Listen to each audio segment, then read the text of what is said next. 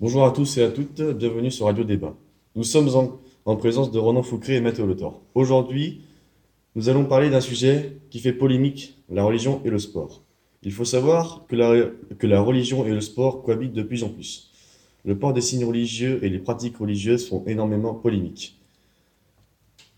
Pour, plusieurs raisons. Nous pouvons donc nous poser une question. Quelle place peut-on donner à la religion dans le sport? Pour répondre à cette question, nous utiliserons plusieurs documents. En effet, le, en effet, le, le- le- port du voile dans, des établissements sportifs fait, fait, euh, fait beaucoup polémique. Euh, le journal, euh, les, euh, le journal Les, euh, les euh, Substituants a publié un article le 21 euh, mars 2016 à propos d'une polémique qui a eu à, à Lyon. La question du port du voile a été remise sur la table. Euh, trois femmes voilées ont voulu rentrer dans un, dans un établissement sportif, mais, mais elles se sont vues refoulées du fait du port du voile.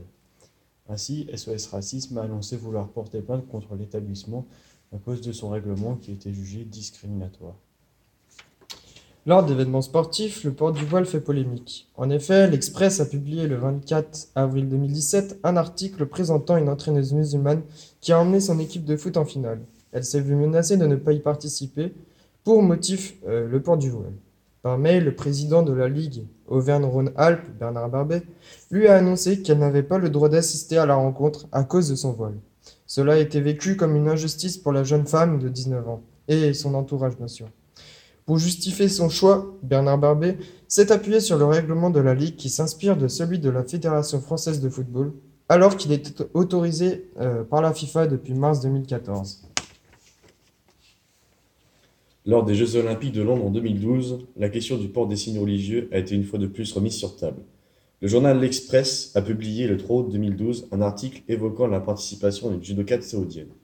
Voujan Ali Serraj Abdullahim Sarkani n'a pas passé le premier tour au JO, mais sa présence a suscité beaucoup de débats. En effet, lors de ce premier combat, l'arbitre lui demande d'enlever son voile, mais elle refuse. Après discussion, la fédération l'autorise à participer à la compétition. Certaines fédérations mo- modifient également le- le- le- le- leur règlement. L'IPF, par exemple, a modifié son, règlement international qui sera suivi dans tous les pays affiliés sous peine de sanctions financières. En effet, elle a rajouté l'article 10.3 qui autorise le port du voile adapté à la pratique sportive et qui ne met pas en danger l'athlète et qui ne gêne pas les arbitres. De nombreuses marques profitent cependant de l'expansion de la religion dans le sport. En effet, le Parisien souligne cela dans son article daté du 1er décembre 2017 sur la commercialisation du premier IRAP de sport.